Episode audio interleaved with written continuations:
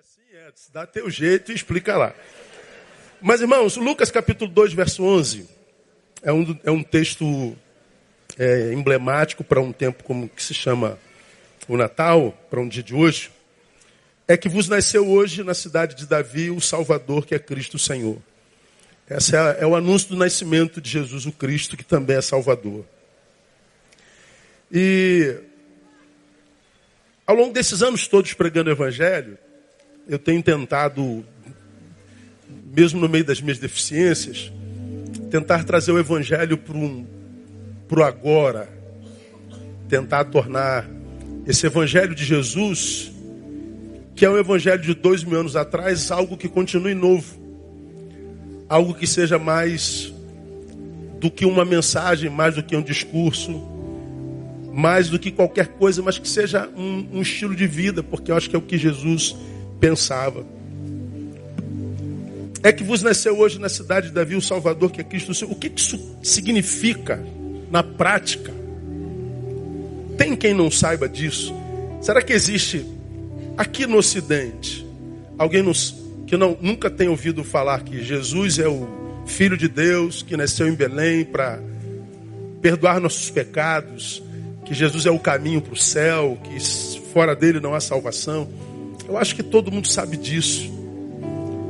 Mas até que a gente vá para o céu, lugar para onde ninguém quer ir. Ou você quer ir para o céu? Quantos gostariam de ir para o céu nessa noite? Louvado seja o nome do Senhor. Levante a mão que a gente ora e pede para o Senhor te levar já. Ninguém quer ir para o céu. Ninguém quer, né, irmão? A vida está uma porcaria, mas ninguém quer morrer, irmão. Todo mundo aqui. Não, pastor, o inferno é aqui. Não é, irmão. O inferno não é aqui. Se no inferno tiver uma igreja como essa, você está louco, irmão. Que coisa abençoada. Se no inferno a gente tem uma cantata dessa, fala a verdade, irmão. Você vai chegar em casa e tem comida a rodo. No inferno tem uma família igual a tua, filhos igual aos teus. Tem não, irmão. É pior um pouco. O que, que significa na prática vos nasceu hoje na cidade de Davi o Salvador, que é Cristo o Senhor? Será que o nascimento de Jesus se deu para que sobre ele fosse fundada mesmo uma religião, mais uma, o cristianismo? Você acha mesmo que Jesus nasceu, Deus mandou Jesus com o intuito de fundar uma religião que competisse com o islamismo? Com o hinduísmo? Você acha mesmo que na cabeça de Deus mandar Jesus tinha a ver com o nascer de uma nova religião que competisse com o budismo? Será que Jesus tinha em mente mesmo cristianismo? Bom, tanto não é, não é verdade que esse povo do cristianismo, que é a religião de Constantino, não de Jesus, é o povo mais dividido da terra, irmão. Não há povo na terra mais dividido. Tanto é que uma ideologia de 2018 para cá polarizou os da direita e os da esquerda, inclusive os do cristianismo, e os que são da direita odeiam os da esquerda e os da esquerda odeiam da direita. Não se comunicam, não. Essa religião foi fundada por Constantino e a gente confunde como sendo de Cristo, a gente não consegue exercer o ministério para o qual nós fomos chamados, o da reconciliação. Ao invés do povo de Deus, que nem sempre é o do cristianismo, unir o da direita e o da esquerda, ele toma partido e apedreja do outro lado, o antagonista. Nós vivemos nessa polarização que só aumenta a despeito do aumento da religião que a gente imagina ser do Cristo. Essa direita é assim. Quem criou essa direita brasileira? A esquerda brasileira. O machismo é uma praga. Ora, do machismo nasceu o quê? O feminismo. Se o, o ismo após o macho é a doença do macho, o ismo atrás da fêmea é doença igual, só que na outra polarização. Botaram negros de um lado, branco do outro. Botaram cristãos do lado, não cristãos do outro. Nós vemos assim, ó. Perdemos a capacidade de diálogo. E o tal do cristianismo cresce e não consegue desenvolver o ministério da reconciliação. Será que Jesus veio para fundar uma religião mesmo? Não creio. Será que o nascimento se deu apenas para que o santo nome de Jesus fosse esfregado na cara de quem não crê nele? A gente pega o nome de Jesus e esfrega na cara de quem não crê nele. E que diz porque você não crê nele, você vai para o inferno, não vai passar a eternidade num lugar como eu. Será que Jesus existe para isso? Para ser usado como uma ferramenta a favor daquele que se diz seu latifundiário, seu, seu, seu dono? Será que Jesus nasceu para ainda? E mais, de forma cômica, como eu vi alguém dizendo, será que Jesus nasceu só para capacitar a gente para comprar um Honda Civic. Tem gente que pensa que Jesus nasceu para capacitar a gente para comprar um Honda Civic. Isso não é criação minha, não. Eu vi outro dia escrito.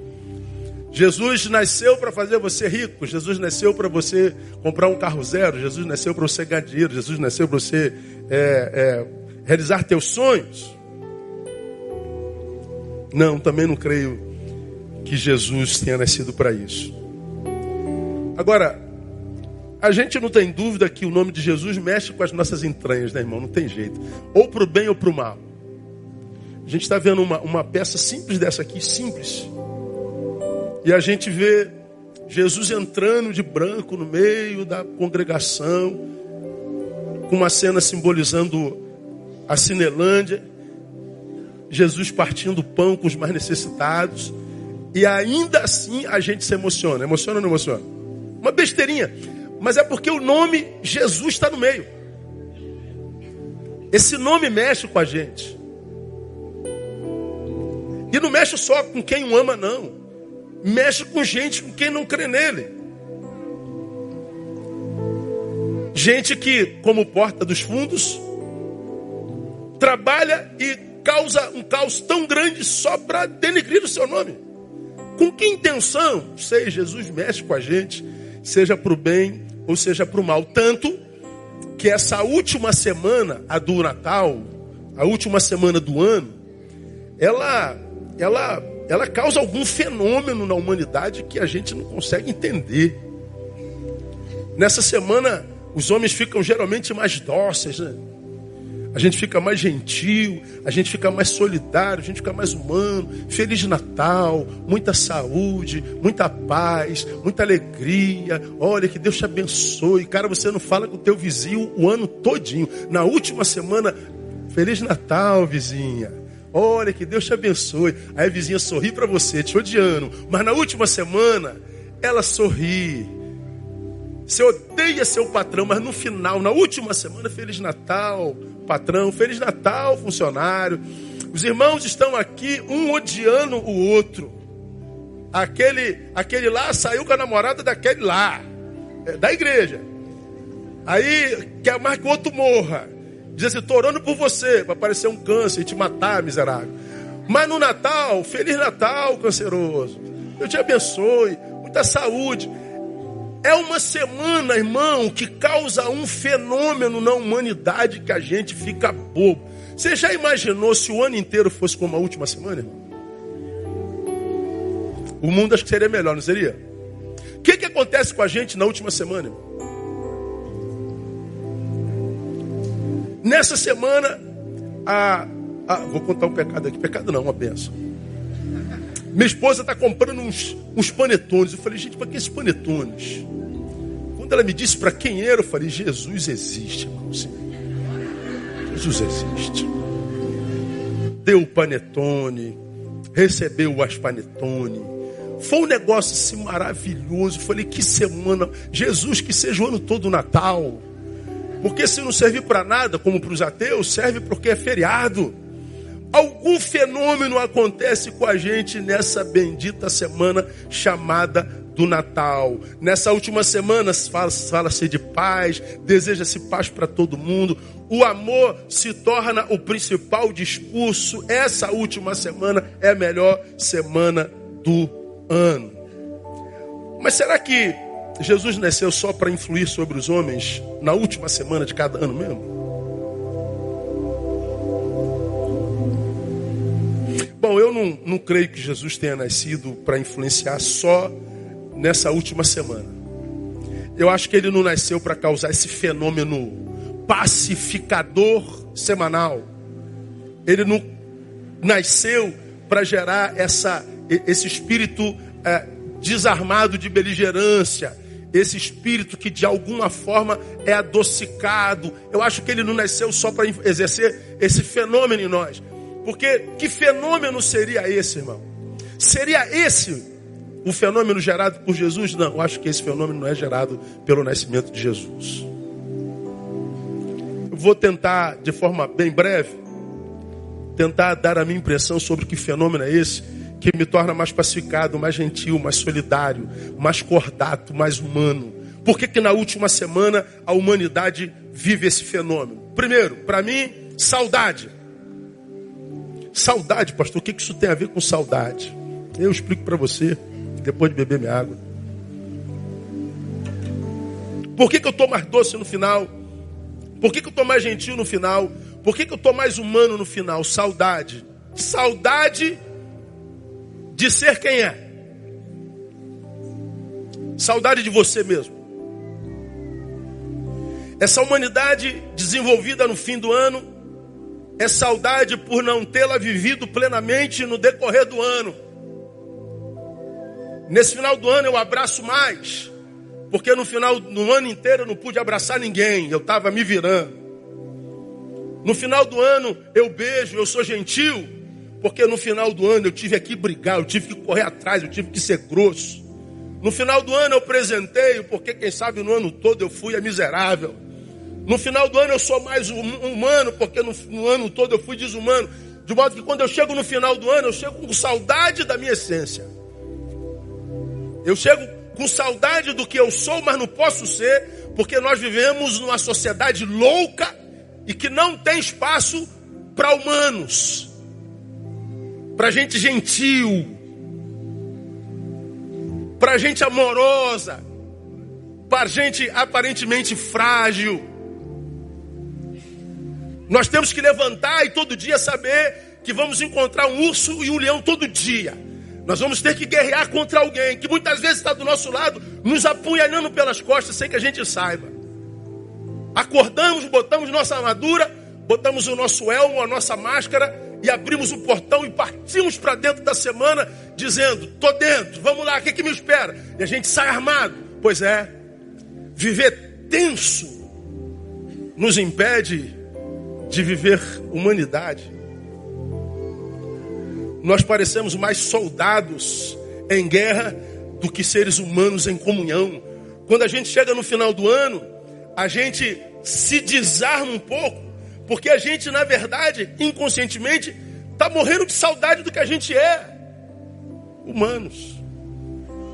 Estamos condenados a sermos humanos. Não temos condição de ser outra coisa senão humanos. Essa gentileza é saudade. E por que, que a gente não vive essa humanidade o ano todo? Por causa daquilo no que se transformou a sociedade composta por nós mesmos.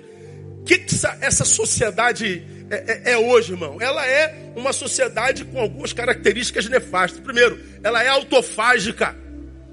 A autofagia, é, o autofágico é o ser que devora, que come a sua própria carne. Essa geração é autofágica. Eu já falei isso aqui no passado. Nós produzimos todos os anos nesse país 65 mil homicídios, 185 homicídios por dia. E nós já aprendemos aqui que todo homicídio é também suicídio. É homicídio porque um homem mata o outro. Mas quando a gente olha na perspectiva da raça, é a raça humana matando raça humana. É a raça humana se auto-extinguindo. É a raça humana se suicidando. É suicídio quando é João matando Maria. Mas quando une João e Maria, vocês são a mesma raça humana, é, é humano matando humano, é humano praticando autofagia. Ora, numa geração autofágica, que se autodevora, que produz a sua própria autoextinção, ou seja, a sua extinção, para que a gente não seja consumido pelo igual, a gente se arma mesmo. A gente vira robô, a gente vira besta fera. A gente se desumaniza. Você sabe que só no Rio de Janeiro, no primeiro semestre, irmãos, aconteceram 3.457 mortes violentas, 3.500 assassinatos, só na nossa cidade. Então, se você é brasileiro, você anda com com, com alvo no peito, outro nas costas. Porque a cidade das balas perdidas, na verdade que de perdida não tem nada, são as balas achadas. A gente anda com medo, a gente anda apavorado, a gente anda a, a, a, completamente desumanizado sem perceber. Esse, esse modo autofágico de ser gera o que na gente, irmão? Instinto de autopreservação. Instinto de autopreservação. Eu estive agora há pouco tempo em Nova York. A gente anda em Nova York, ah, jantamos no lugar que do qual a gente saiu mais de duas horas da manhã. E a gente está andando na rua porque o carro ficou muito longe. E é impressionante como a gente anda na rua desarmado, sem medo de ser assaltado, sem medo de ser roubado, sem medo de ser assassinado. E como é que viver sem ter que segurar a bolsa, de, de, de esconder o celular, como que viver sem ter que olhar para o lado o tempo inteiro, olhar para trás, andar com medo, com, com, com, medo de ser transformado num alvo de fato, de verdade? Como isso relaxa a gente. Mas no Brasil nós não temos isso. A gente anda como que anda com alvo no peito e nas costas, como que a qualquer momento uma desgraça pode acontecer comigo ou contigo. E essa forma de existir gera em nós instinto de autopreservação. Agora, quem vive por instinto é animal. Por isso nossa dificuldade em viver humanidade plenamente, porque a gente não tem como viver ah, no equilíbrio das nossas emoções. Nós temos que viver pelo instinto de autopreservação. A nossa vida é animalesca. Por que, que no final a gente está mais humanizado? Porque a gente está morrendo de saudade do que a gente não foi o ano todo. Por causa da sociedade autofágica, por causa dessa sociedade furtiva, de furto mesmo. Uma sociedade que, que, que, que, que é, é, é, produzir, ter, é ter para ser observado. Roubar e furtar é, sobretudo, consumir produto de esforço alheio sem permissão. Então nós temos a sensação de que a qualquer momento nós seremos roubados. Quer ver uma coisa? Quantos aqui já foram assaltados na vida? Levante a mão, só para dar uma olhada. Misericórdia. Quantos aqui nunca foram assaltados? Diga glória a Deus. Vocês nunca foram assaltados, gente? Levanta de novo aí. Diga assim: não serei em 2020 também. Nome de Jesus. Agora, irmão, mais da metade já foi assaltada. Mais da metade já foi assaltada. Quantos já foram assaltados mais de uma vez? Jesus amado. Mais de três. Gente, mais de cinco. Sério, irmão? Quem já foi assaltado mais de seis vezes? Tu, filho meu, mais de seis meses? Quantas vezes? Oito vezes? Foi abençoado mesmo, hein, cara? Rapaz, ó, 2020 Deus vai te honrar dez vezes mais. No nome de. Recebe a palavra em nome de Jesus, irmão. Oh, meu Deus do céu oito vezes assaltados. Pois é, porque nós vivemos numa sociedade furtiva, onde trabalhar parece que não significa muito, porque se não é o ladrão que rouba, é o governo que rouba. São os altos impostos que o cidadão honesto não consegue pagar. Mas não é só é, o roubo de, de, de coisas. Tem aqueles que são ladrões de alegria, irmão. Tem ladrão de alegria hoje, não tem, irmão? Gente que existe que parece para roubar a nossa esperança. Gente que existe para roubar a nossa fé, para roubar a nossa paz. É aquela gente que carrega um balde de água na mão e ele anda procurando alguém cujo coração esteja ardendo. E quando ele acha um coração ardente, feliz, ele joga o balde de água fria, porque o prazer dele é a tua tristeza. Ele sofre com a tua alegria. São os ladrões, é a sociedade furtiva. Sabe, irmão, que tem gente que sofre porque a sua família está em paz. Tem gente que sofre porque você é amado, porque você é amada. Tem gente que sofre porque você emagreceu, irmã. Tem um monte de gente que queria te ver gorda e morrer rolando no nome de Jesus. Tem gente que inveja a tua casa, tem gente que inveja a tua fé, tem gente que inveja teu cabelo, tem gente que inveja tua alegria. São ladrões. Diga para eles estão amarrados em nome de Jesus em 2020. É essa gente que está aí ter que andar numa sociedade furtiva me faz também andar por instinto. Não vão me tirar nada, não vão roubar fruto do meu trabalho, eu não vou permitir, eu vou lutar. E estamos nós de novo tenso. Uma sociedade não só furtiva, não só autofágica, mas violenta. Violenta. Vendo agora, pouco à tarde, a senhorinha de 74 anos que foi assaltada em Coelho Neto. E ela segurou a bolsinha dela e o miserável batendo na velhinha, pisando nela. E eu fico, meu Deus, como que um ser humano pode tratar uma senhora de 74 anos desse jeito? Como que um ser humano se transforma nisso? É essa nossa sociedade violenta. De onde vem tanta violência, irmão? Essa violência vem dessa humanidade não vivida, porque cedeu espaço ao animal, ao bicho, ao instintivo. Sabe por que essa violência acumula e, e é praticada entre nós? Porque a humanidade não é.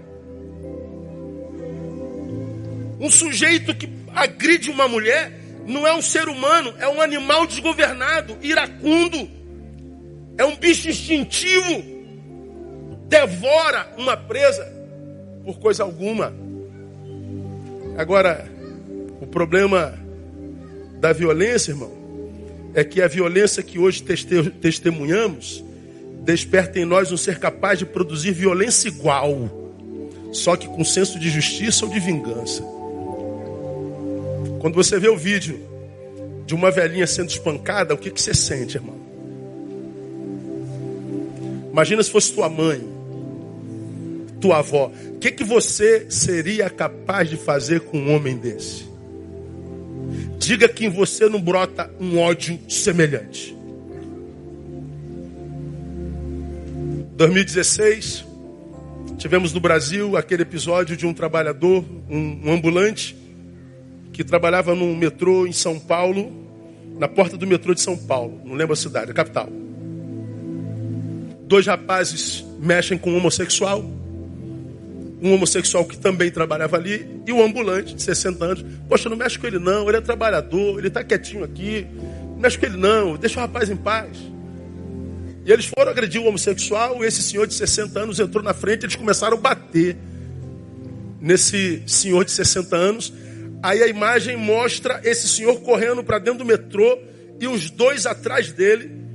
O senhor cai no chão e eles começam a espancar o senhor, chutando a cabeça do senhor e um pula na cabeça do senhor. E aquele senhor morre. Comoção no Brasil. No domingo eu vim ao púlpito e falei, meus irmãos, eu estou doente. Eu preciso que vocês orem por mim. Contei o caso e falei: Eu sei que eu estou doente por causa do ódio que eu senti por aqueles meninos naquele dia.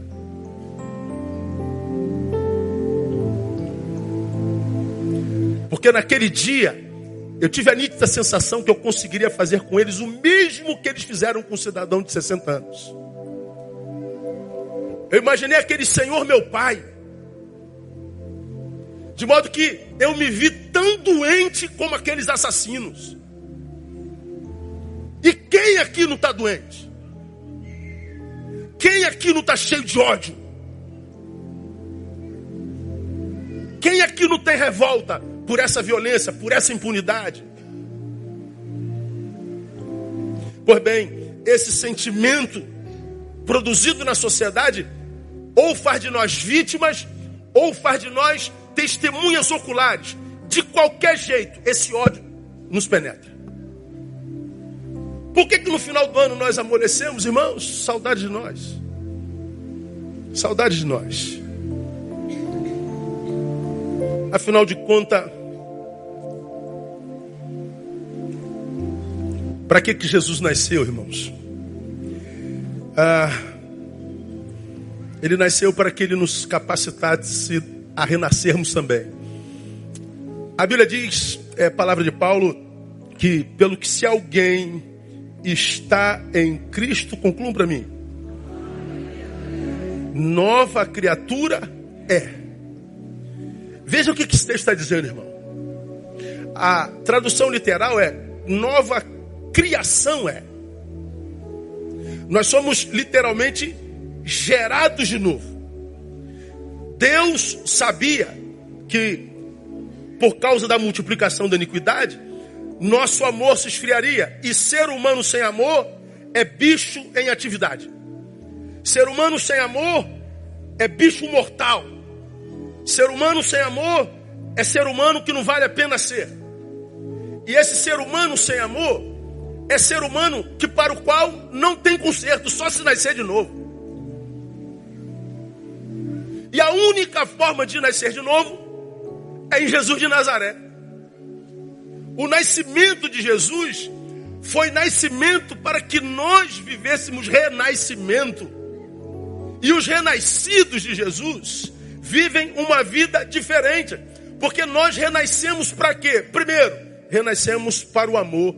Marcos capítulo 12, irmãos, 28 a 34, conta um episódio muito interessante. Aproximou-se deles dos escribas que os ouvira discutir e percebendo que lhes havia respondido bem, perguntou-lhe: Qual é o primeiro de todos os mandamentos? Lembra? É um escriba, é um doutor da lei, é um especialista em Velho Testamento, é alguém que conhece a Torá de Gênesis a Deuteronômio de cabeça, sabe tudo. Ele se aproxima de Jesus e diz: Qual é o primeiro mandamento? Respondeu Jesus: O primeiro é: Ouve Israel, o Senhor nosso Deus é o único Senhor. Amarás, pois, ao Senhor teu Deus de todo o coração, de toda a tua alma, de todo o teu entendimento e de todas as tuas forças. Só que Jesus não para no primeiro mandamento, porque ele sabe que o religioso tem o discurso de amar assim, amar a Deus de toda a alma, de todo entendimento, de todo o coração. Mas Jesus diz: não basta viver o primeiro mandamento, tem um segundo. O segundo ele diz: amarás ao teu próximo como? Como a ti mesmo. Não há outro mandamento maior do que esses. Ao que disse o escriba: Muito bem, mestre. Com verdade disseste que ele é, é, é, é um, e fora dele não há outro e que amá-lo de todo o coração, de todo entendimento, de todas as forças, e amar ao próximo como a si mesmo é mais do que todos os holocaustos sacrifícios. Jesus, vendo que havia respondido sabiamente, disse: Não estás longe do reino de Deus. E ninguém ousava mais interrogá-lo. Jesus está diante de um escriba que amava a Deus, que ouve a Jesus, que amar o próximo é tão importante quanto amar a Deus ele diz que entende assim, Jesus diz: Você está perto do reino de Deus. Porque você já sabe o que fazer.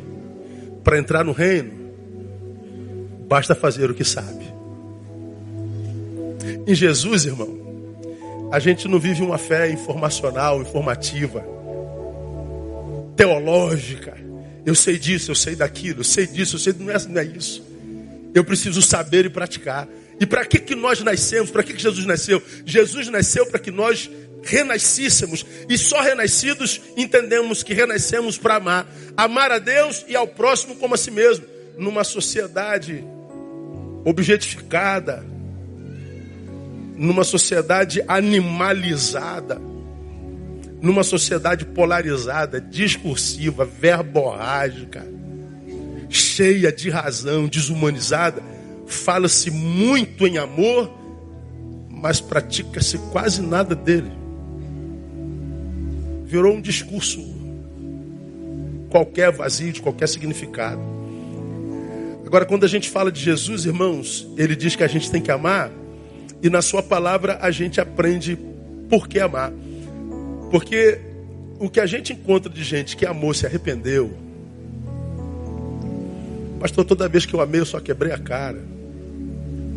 É porque o amor que você ofereceu a alguém, para oferecer a alguém, teve que te fazer virar as costas por amor de Deus. Quanta gente aqui, irmão, que diz: Eu encontrei o amor da minha vida. Mas para viver esse amor, você teve que virar as costas para Deus. Para viver esse amor, você teve que virar as costas para o altar. Você teve que virar as costas para a sua vocação. É como quem está deitado numa cama fria e tem um cobertor menor do que o corpo. Quando tapa a cabeça, descobre o pé. Quando tapa o pé, descobre a cabeça. De modo que você nunca vai ser aquecido plenamente. O texto me ensina que eu tenho que amar a Deus e ao próximo. O texto diz que eu tenho que saber desse amor e praticar esse amor. E a Bíblia me ensina por que, que eu tenho que amar. Eu tenho que amar por quê, pastor? Primeiro, porque o amor é Deus em nós. A Bíblia define a Deus como amor. Deus é amor.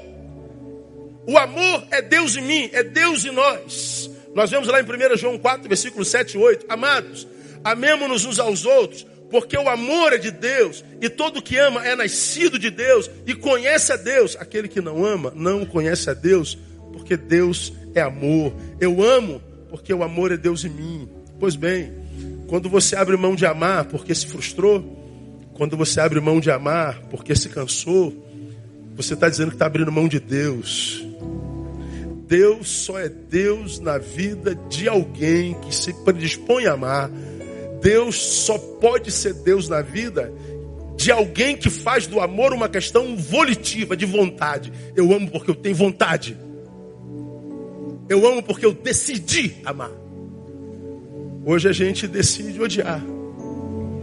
Hoje a gente decide ser indiferente. Hoje a gente decide não se importar. Hoje a gente diz dane-se. E aí não tem nascimento de Jesus, não tem Natal, que permaneça em nós mais do que por uma semana. O amor é aquilo para o que a gente nasceu, e esse amor é porque é amor, esse amor é Deus em nós. Esse amor é um amor necessário, porque também, porque diz a palavra, ele cobre a multidão de pecados. 1 Pedro 4:8. Tendo antes de tudo ardente amor uns para com os outros, porque o amor cobre uma multidão de pecados. Jesus está dizendo: olha, você pode estar tá com a sua vida encalacrada em pecados. Se o amor te alcança, um ato de amor de Deus em Jesus apaga a tua multidão de pecados. Porque a Bíblia diz que o amor é forte como que, irmão? Como a morte. Por que, que a gente ama, pastor? Porque ele encobre os meus pecados. E não há no mundo quem não esteja maculado por esse pecado. Não há no mundo quem passou por ele sem ter sido contaminado por esse pecado. Como é que eu venço esse pecado que blinda os céus sobre mim? É amando. Amando. Eu preciso amar porque o amor é forte como a morte. Mas além de ter sido feitos para o amor, fomos feitos também para quê, irmão? Para a paz. Bota aí, painel, Romanos 12, verso 18. Leia comigo, igreja, por gentileza. Se for possível, quanto depender de vós. Posso ouvir só as mulheres? Vamos lá, mulheres.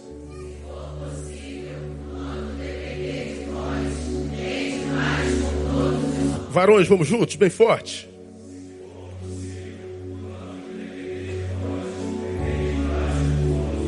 Tende o quê? Com quem? Todos. Hoje a gente tem mais paz ou litígio? Litígio. Você está em litígio com alguém, alguma coisa nesse momento na sua vida? E quem é o culpado desse litígio? Você ou outro? Claro que é o outro, pastor. Não é verdade ou não?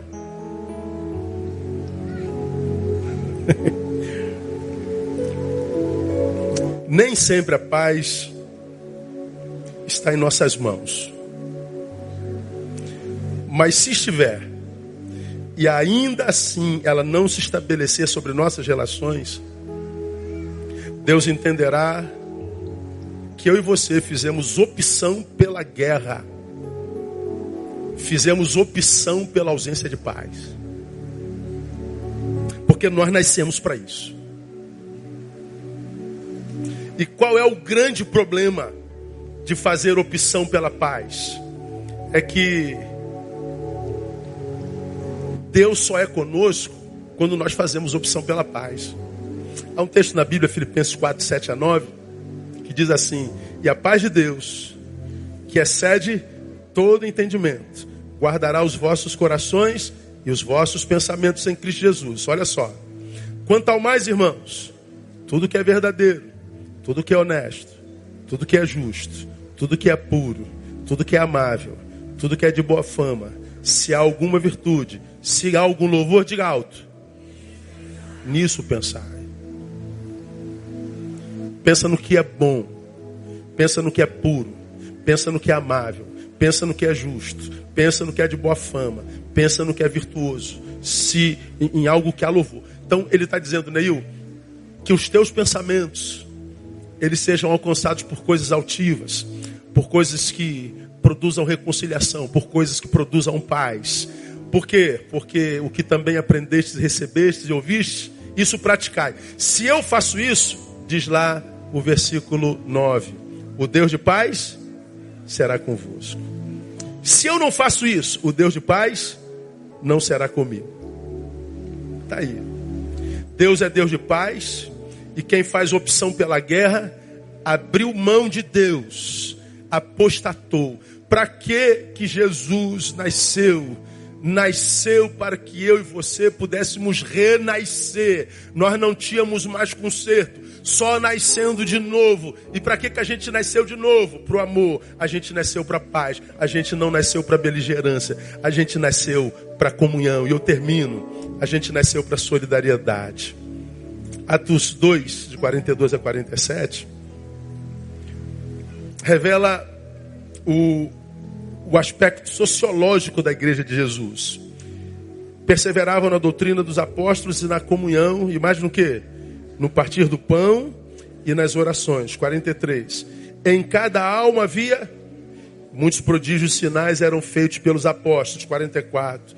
Todos os que criam, leiam, estavam unidos e tinham tudo em comum. 45 e vendiam suas propriedades e bens e os repartiam por todos, segundo a necessidade de cada um. 46. E perseverando unânimos todos os dias no templo, e partindo pão em casa, comiam com alegria e singeleza de coração. Por causa disso, louvando a Deus e caindo na graça de todo o povo. E cada dia acrescentava-lhes o Senhor os que iam sendo salvos. Nós somos feitos para o repartir, nós fomos feitos para a solidariedade. Portanto, numa data como essa, nossa proposta é para que não nos conformemos em ser o que não somos, um ser humano sem ser humanidade.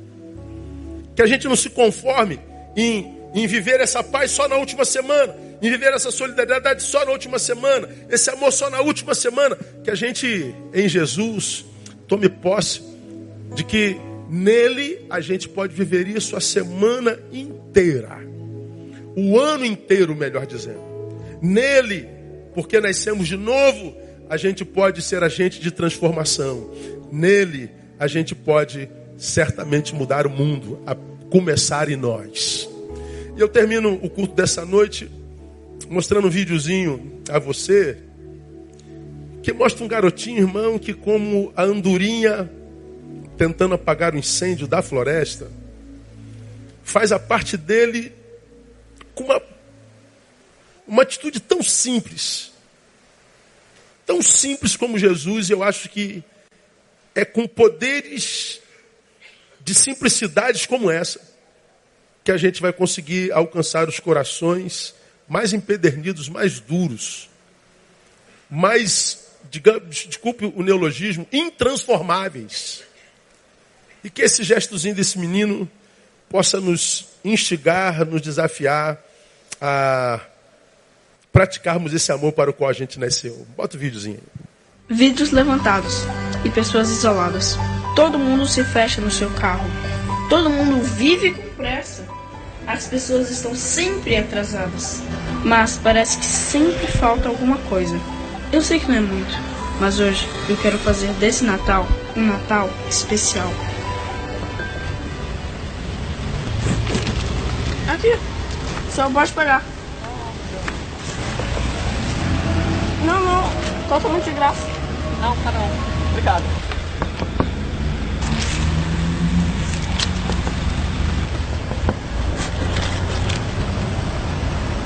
Não, é de graça.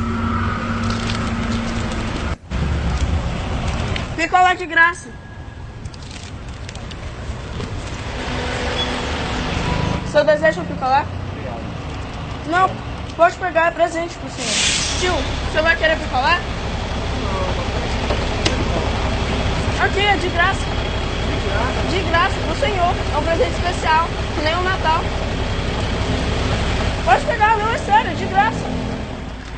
Quanto é isso? É, de- é um presente pro Senhor.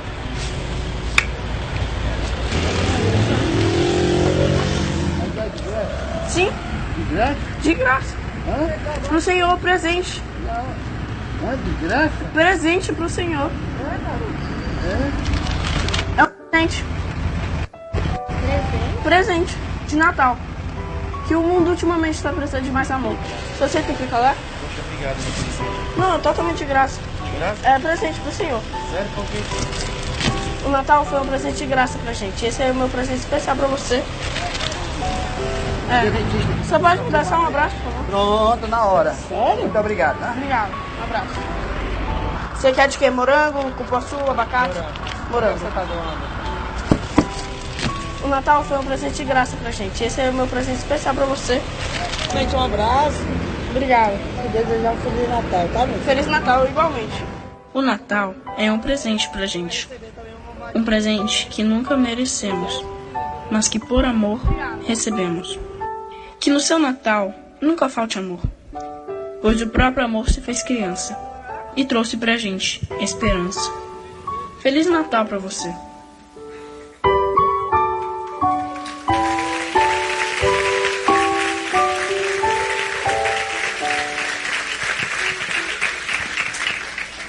A gente não acredita que o ser humano seja capaz de dar algo de graça pra gente. Nós não acreditamos mais na bondade do ser humano. Tá me dando picolé de graça, deve ter veneno. Você deve estar morrendo, quer levar um monte de gente contigo.